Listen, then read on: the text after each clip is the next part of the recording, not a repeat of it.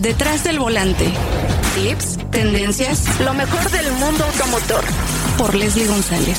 Detrás del volante. Cabe la bandera verde.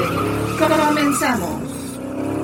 ¿Qué tal, amigas, amigos de Detrás del Volante? Tenemos episodio nuevo esta semana, ya en febrero, y pues vamos a tener una plática muy interesante y sobre todo muy amena con Gerardo Carmona, director de Peugeot Estelantis México, que recuerden que está cumpliendo un año ya Estelantis. Y es un gusto saludarte, Gerardo. ¿Cómo estás? Igualmente, ¿qué tal? Buen día, Leslie. Un gusto. Un gusto y sobre todo, bueno, vernos virtualmente, pero tuvimos la fortuna de vernos en 2020 y 2021 con todos los lanzamientos que tuvieron, porque estuvo muy movida la marca, ¿no? Eh, tuvieron también la incorporación de un vehículo completamente nuevo en la gama de, de Peugeot, que se trata del Landtrek, esta pick-up que me, me encantó, que tuve la fortuna de probarla con ustedes. Y bueno, obviamente el nuevo 208 y las SUVs que han tenido mucho éxito en México, pues Cuéntanos, cuéntanos cómo les fue en el 2021 a Peugeot. Sí, 2021 fue un año complicado por la disponibilidad de producto en el segundo semestre, pero como bueno, como bien dices, ¿no?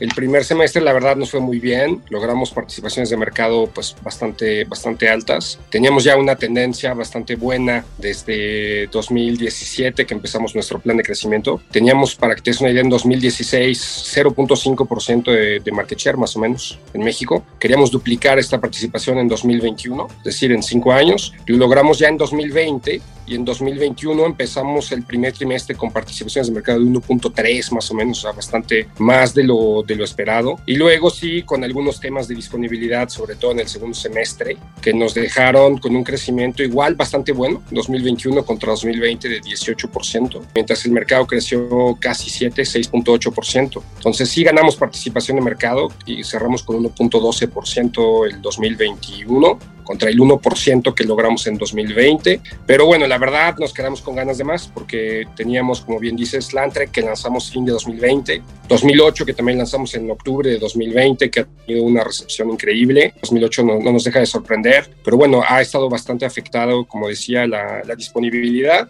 y a pesar de que el año pasado, como dices, lanzamos 208 en, en abril con también muy buena recepción, igual el segmento es chiquito, pero creo que el coche tiene ahí un, un lugar especial en el segmento y como sabes relanzamos también 3008 y 5008, entonces bueno, básicamente un portafolio bastante renovado que tiene nuestra marca Peugeot en, en, México y esperamos que este 2022 lo que vemos ya es un poco más de disponibilidad ya desde este semestre, entonces bueno, sí esperamos ya un crecimiento bastante más fuerte contra, incluso contra 2021 que fue un buen año pero que tuvo este, este problema, ¿no? Bueno, el, el problema es mundial, ¿no? Yo creo que hay que tener un poco de paciencia, sobre todo con productos tan atractivos que tienen, de verdad ha evolucionado mucho la marca y a mi parecer también le han atinado a un tema, el tema del servicio de Peugeot cumple, que es eh, algo que le están prometiendo a la gente, sobre todo a sus eh, consumidores, ¿no? ¿Cómo van en este tema en el área de postventa? Sí, muy buen tema, ¿no? Tienes toda la razón, porque la marca Peugeot en el 2017 se fijó un cambio radical de, de imagen. El One to Be de la marca eh, era y sigue siendo ser la mejor marca generalista de alta gama, eso es como difícil de describir con precisión, básicamente básicamente lo que quiere la marca lograr es ser eh, la mejor de las que están entre las, entre las mainstream, la mejor de las que están entre las mainstream, entre las marcas más tradicionales y las marcas premium. Pero en, en ese entonces era bien difícil. Bueno, la marca quiere ser esto y cómo lo vamos a, a comprobar, ¿no?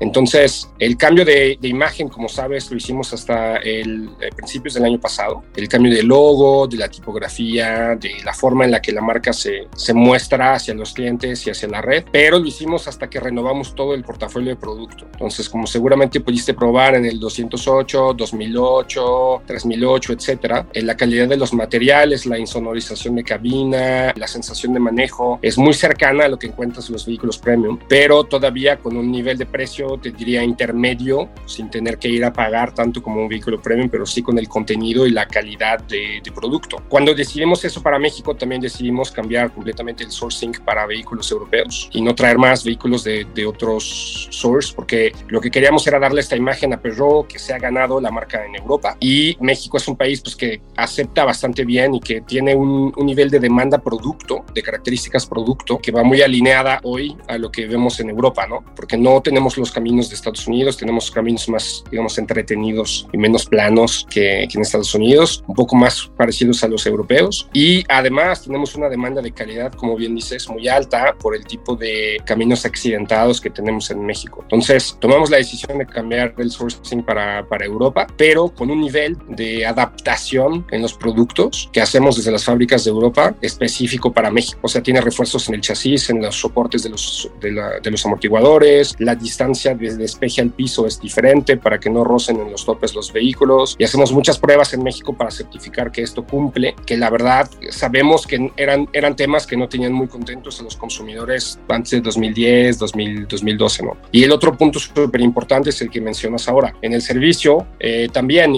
después de muchos estudios de mercado, vimos que el nivel de confianza que la gente le daba a nuestra marca distaba mucho del ideal y era, eh, teníamos dos temas a dirigir, ¿no? Uno era el tema de servicio a la hora de ir a comprar y llevar al servicio el vehículo en la concesionaria y el otro era la disponibilidad de piezas, porque pues al ser una marca europea a la gente le da un poco de desconfianza que no lleguen las partes o que no haya suficientes partes. Entonces hicimos dos cosas. Uno, como bien dices, el programa Peugeot Cumple, que es un poco breakthrough en México, porque dijimos, oye, eh, después de hacer todos los cambios estructurales con la red, fuimos muy minuciosos en, que en controlar los procesos de calidad que hace la red. Hay un responsable de calidad en cada y tenemos una animación de calidad súper importante. Para que sepas, la forma en la que remuneramos la variabilidad de la red es muy enfocada en la calidad, es decir, el, el concesionario que lo hace bien en calidad tiene mejor margen y el que lo hace mal gana menos dinero. Entonces ahí somos muy estrictos en cómo medimos el tema de calidad. Y ya que lo metimos en práctica, dijimos, a ver, hay que sacar un programa que le dé confianza a los clientes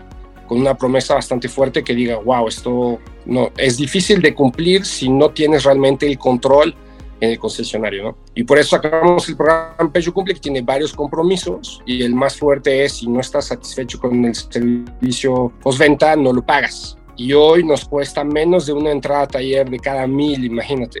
El nivel de satisfacción que tenemos en los clientes es bastante alto. Ah, tenemos una métrica de recomendación, simplificamos los estándares para que al final, ves, las marcas medimos todo, oye, le hacemos una encuesta al cliente cuando sale y medimos muchísimas cosas para ver dónde mejorar. Y nosotros hemos reducido al, al, mínimo, a lo más simple, una pregunta muy sencilla que es, ¿recomendarías o no la marca para, para comprar o para llevar al servicio tu vehículo? Y hoy tenemos los índices de recomendación top 3 a nivel mundial dentro de la marca Peugeot. Y cuando partimos con el programa antes de 2017 éramos bottom 10. Entonces sí, la, la, te diría, el trabajo de fondo que hemos logrado en ventas y en postventa en, la agencia ha sido muy, muy, muy bueno, estrepitoso incluso en su vida. Y hoy lo que vemos es que todavía lo que nos, nos cuesta trabajo, evidentemente, con la participación de mercado que tenemos todavía en México, es comunicarlo a los clientes. ¿no? Los clientes que nos dan su voto de confianza, se compran un Peugeot y lo llevan al servicio, son nuestros mejores abogados de marca. O sea, yo lo veo en las redes sociales, entro todos los días a ver eh, los comentarios. Tenemos todavía, obvio, obvio, todas las marcas tienen eh, gente que ha tenido algún percance en alguna agencia o lo que sea, y son nuestros propios clientes de 2008, 3008 que salen a defender la marca y el producto de lo contentos y, y confiados que están. Entonces te diría que evidentemente, como, como dices, ha sido un, un cambio radical, pero bueno, todavía eh, estamos en el trabajo de ponerlo en el top of mind de, de, los clientes para que pues nos, nos confíen lo importante que es comprar su, su coche y puedan experimentar de primera mano pues la calidad del producto y del servicio. Claro, y la verdad es que yo sí he visto una evolución muy importante, Gerardo, porque bueno, me tocó ver la marca desde sus inicios aquí en México y también conocer ¿no? a mucha gente que tenía un Peugeot, eh, las impresiones, cómo han ido cambiando y también cómo ha ido evolucionando la marca, porque sus productos son muy atractivos, eh, desde el vehículo más pequeño eh, eh, todo este, este tema del de, de, interior, la calidad de los materiales, como tú lo mencionas, es una, es una marca, pues yo diría que premium, ¿no? Por toda la, la, la cuestión de que tú tocas eh, algún plástico y no es plástico, ¿no? Es, eh, es cuida, cuidan cada detalle y eso es muy importante también para el mercado mexicano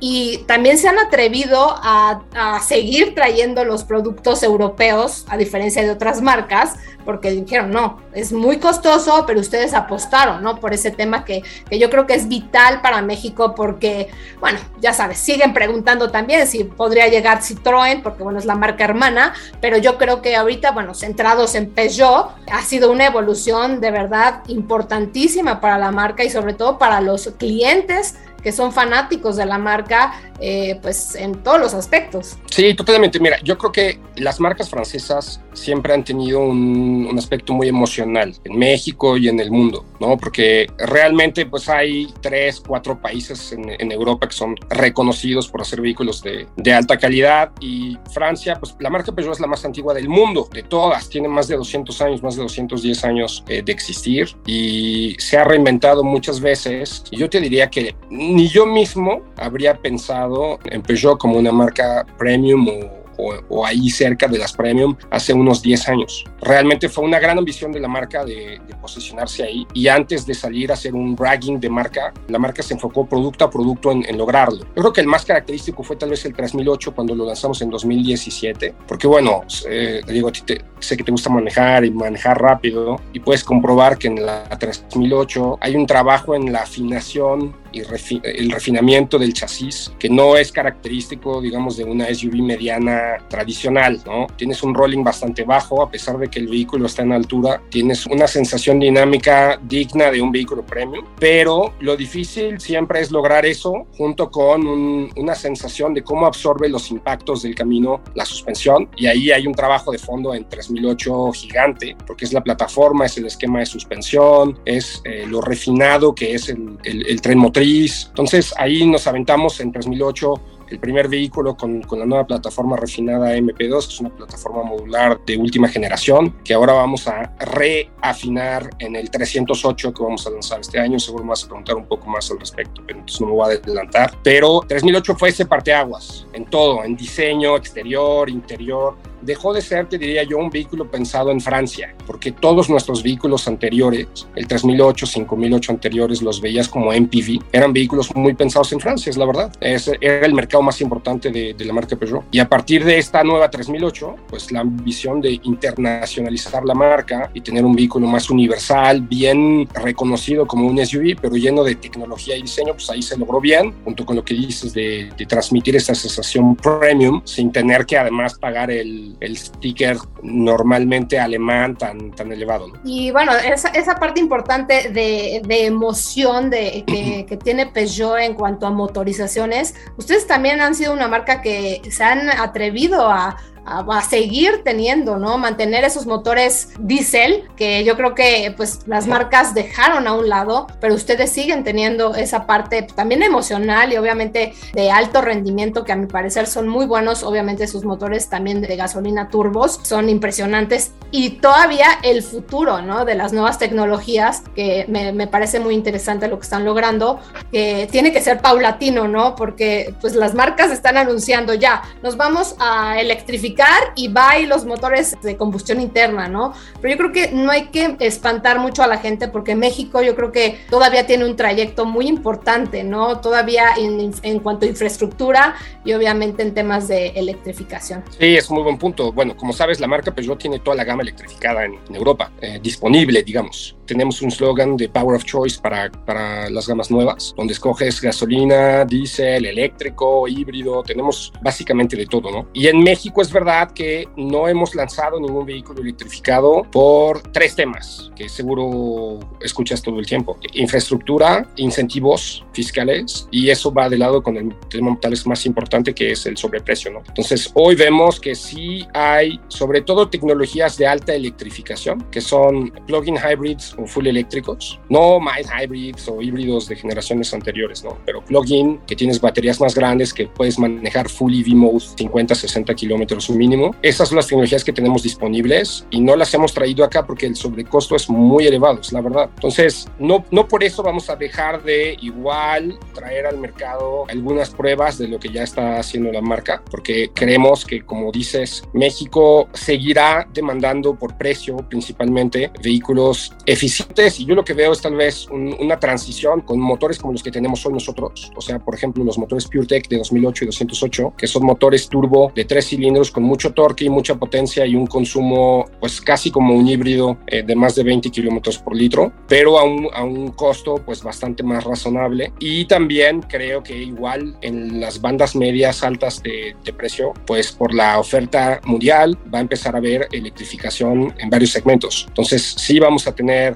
muy probablemente en este año, hacia el segundo semestre, algo. No podemos todavía confirmar porque estamos trabajando en cuál va a ser la mejor opción para los clientes que tenemos, pero sí queremos ir preparando la red, ir haciendo todo lo necesario, pero como bien dices, no vamos a dejar de lado las opciones más razonables de costo para, para México, porque pues no, no, tiene, no tiene mucho sentido. Lo hemos platicado incluso con gente del gobierno sobre las tecnologías que tenemos que no son híbridas porque no usan electrificación, pero son motores de gasolina que en gramos de CO2 están competitivas con vehículos híbridos que no son plug-in hybrid, por ejemplo. ¿no? Entonces, bueno, eh, ahí creo que tenemos un, un, gran acierto porque tenemos, como, como ya dijiste, motores que además son muy confiables y ahora bastante eficientes, pero sí que si tenemos una marca que ya es full electrificada en, en otros países, no dejar de darle una muestra al mercado de lo que la marca es, es capaz de hacer. Sí, capaz de, de, mucho aquí en México y en el mundo, obviamente, porque lo hemos visto, ¿no? Con todo el desarrollo de sus vehículos, pero da miedo, ¿eh, Gerardo? Da miedo ese tema porque ves el precio de los vehículos eléctricos y dices, es que es impensable, ¿no? Necesitamos también vehículos,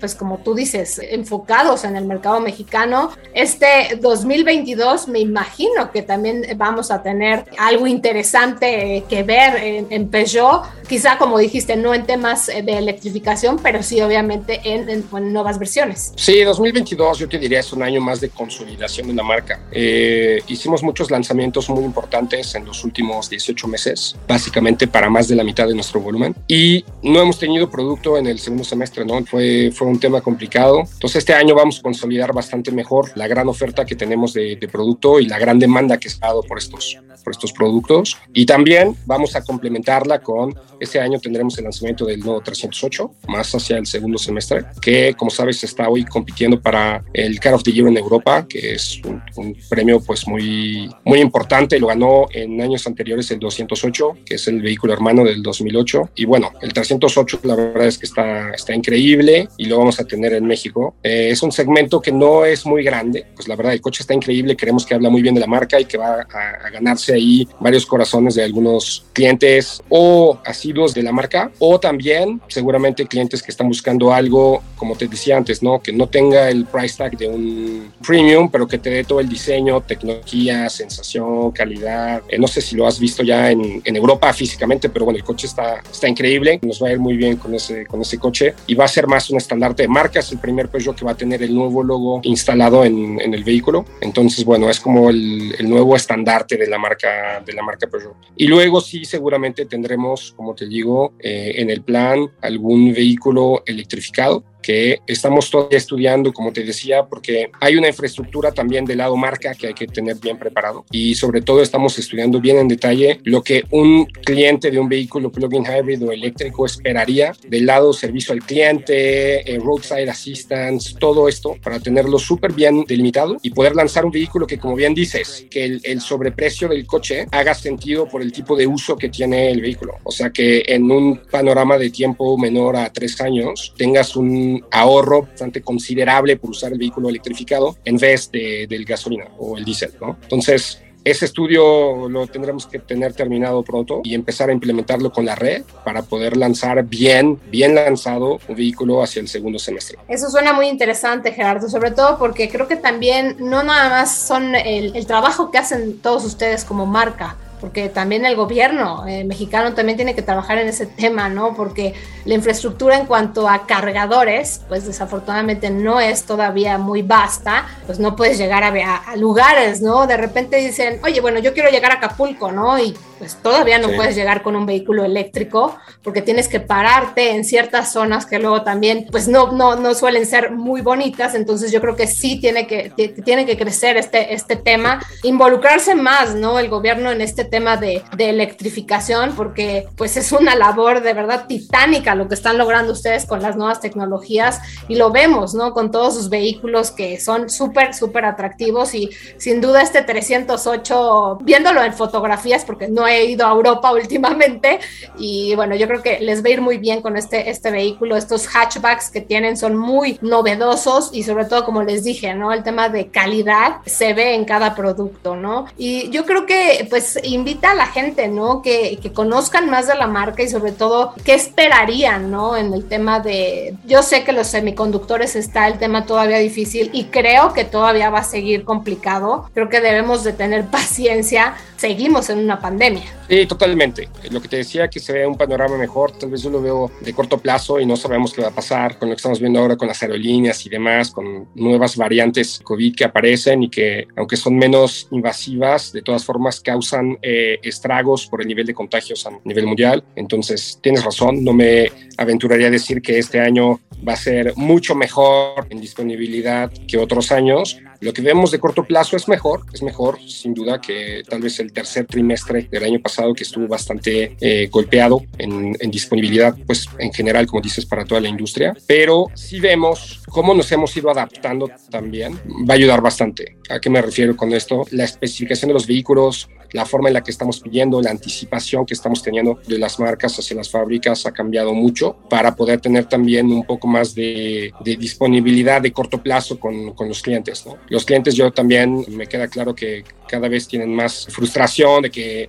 estaban acostumbrados a que iban a la agencia y había de todos los colores el coche que querían y ahora en ninguna marca es el, el caso, ¿no? Eh, creo que se va a ir regularizando poco a poco, pero como dices, nunca sabemos porque pues todavía estamos en medio de la pandemia y, y no sabemos exactamente qué va a pasar, pero sí, a ver, me decías que, que, invitáramos a la gente, yo creo que la invitación más importante que podría ser, más de ir a la agencia y comprar un vehículo y demás, es dar apertura y voto de confianza a probar algo diferente y nuevo, ¿no? Que se informen bien, que no lo tomen de mí o de ti, pero que se informen bien, que lean bastante de lo que está pasando en Europa con las diferentes marcas, con cómo va creciendo nuestra marca y la aceptación que tienen nuestros nuevos productos, para que vayan más informados y si llegan a decidir ir a una agencia de Peugeot, no se van a decepcionar, ¿no? Porque los productos tienen todo para, como dices, gustarle a cualquier eh, tipo de cliente, hasta el más exigente. Los hemos hecho cada vez más espaciosos, antes los coches Peugeot eran más chiquitos, los hemos hecho más espaciosos, más cómodos, más eficientes y también pues los hemos tratado de cuidar, como bien decías también al principio, que los precios no sean exorbitantes. Y eso ha sido todo un trabajo porque pues con la devaluación del peso al euro que hubo en la pandemia, nos costó muchísimo trabajo contener ahí la estrategia y la estructura de costos. Ahora la estructura está diferente, te diría yo, porque los ma la materia prima ha subido muchísimo de costo. Has visto que la inflación en Estados Unidos por fin va a llegar arriba de niveles del 6-7%, cuando es, era un país siempre con inflaciones o hasta deflaciones año tras año menor al 1%. Al 1%. Entonces hoy el nivel de costos logísticos es, es tremendo y demás, pero bueno, nuestra marca sigue siendo un esfuerzo tánico para contener los costos lo más posible y que cuando la oferta se pueda restablecer, tengamos todavía una, una paridad hacia los segmentos que, que, haga sentido. ¿no? no queremos todavía desposicionar los, los vehículos a lo loco. Lo hemos logrado, pues, más de 18 meses de, de, pandemia fuerte que nos ha tocado vivir. Nuestra red no se ha reducido nada también, o sea, eso es un buen punto. No perdimos ningún concesionario durante la pandemia. Hemos cuidado mucho su estructura de costos y, y demás, y como te decía, están atendiendo muy bien a los clientes, entonces están ganando su margen cualitativo casi toda la red. Entonces, no, creo que la marca le espera un muy buen 2022 y como decías, depende mucho también de la confianza de los clientes que, que eh, nos den su voto de, de, confianza. Es chistoso, ¿no? Tenemos un ratio de conversión de un cliente que llega a una agencia de Peugeot a, a un test drive y a, y a, la compra que está en los niveles más altos del mercado. Entonces, sí tenemos esa confianza, lo que en nosotros mismos y en nuestros productos, pero bueno, sí nos gustaría que la gente, pues, sobre todo, como te decía, se informe, porque mi palabra tal vez eh, está eh, comprometida obviamente con la marca, pero pueden leer mucho, en, sobre todo en Europa, donde hay muchos Peugeot, informarse de, de, de, lo buena que está la marca y los productos y luego ir a manejarlo por, por, ellos mismos, ¿no? Ahí se van a convencer seguramente. Exacto, y yo creo que también el cambio, ¿no? Bueno, ahora que son parte de Stellantis, eso también ha hecho un camino diferente, pero yo creo que atractivo, un año ya del nacimiento de Stellantis, esa, yo creo que esa combinación va a ser interesante también y un voto también adicional, ¿no? Aparte de, confiar en Peugeot, obviamente ahora como Stellantis. No, claro, a ver, Stellantis tiene muchos beneficios para Peugeot en México en especial, porque antes Peugeot estaba relativamente solo, teníamos toda una estructura para la, para la marca de forma aislada y ahora hay una función de back office pues bien, bien grande dentro de, de México, pero no nada más, o sea, hay temas de financiamiento que están evolucionando para tener eh, un, un, backup más sólido también. Tenemos también temas muy importantes, por ejemplo, de disponibilidad de partes. Nosotros teníamos en Peugeot un almacén grande que funcionaba bastante bien, con un fill rate a la primera muy alto hacia, hacia la red. Pero ahora, pues tenemos, estamos compartiendo el almacén aún más grande eh, de piezas con todo Stellantis, ¿no? Entonces ahí tenemos una logística de, de primer nivel, la verdad, y un, un, almacén de partes bastante más grande, una logística de piezas para traer de diferentes sources bastante más concreta y completa. Entonces, sí, los, los clientes son los que, los que ganan al final. Nuestra estructura de costos se hace más lean a nivel mundial y para México, como te digo, hay una estructura de soporte pues bastante más sólida que los clientes cada vez más van, van a ir viendo. El primer año de Stellantis ha sido un rotundo éxito a nivel mundial, sobre todo en sinergias operativas, de, de desarrollo y demás. Ha sido muy exitoso y seguimos aprendiendo, ¿no? Apenas como ha salido en las noticias, este año va a ser el año en el que se comunicará el plan estratégico de la compañía de, de mediano largo plazo, que mucha gente estado esperando porque pues ya pasó un año, pero ha sido un año de, de consolidar operaciones, de integrar a las diferentes compañías y ahora sí sigue ya un, un, paso más sólido como, como grupo para acelerar todo, todo este trabajo que en México no tiene más que puros beneficios a entregarnos. ¿no? Qué interesante lo que nos estás mencionando, más ventajas para que conozcan Peugeot. Así es que eh, estuvimos platicando con Gerardo Carmona, director de Peugeot Estelantis México. Te quiero agradecer muchísimo, Gerardo, y estaremos en contacto y espero verte pronto también físicamente con un lanzamiento más de la marca. Sí, ojalá. Eh, sabes que puedes probar cualquiera de nuestros productos cuando quieras. Gracias a ti por el espacio. Y sí, seguramente cuando lancemos el 308 o cualquier otra novedad que tengamos en el año, con mucho gusto por ahí nos, nos veremos. Así que muchas gracias a ti y a tu auditorio por el tiempo. Muchas gracias. Tenemos una cita cada semana para que seas mi copiloto y conozcas más de los autos que llegan a México. Sígueme en Instagram, arroba detrás del volante por Leslie y léeme en la revista Líderes Mexicanos y en Glocal Design. Nos vemos en el siguiente episodio. Disfruta tu auto al máximo.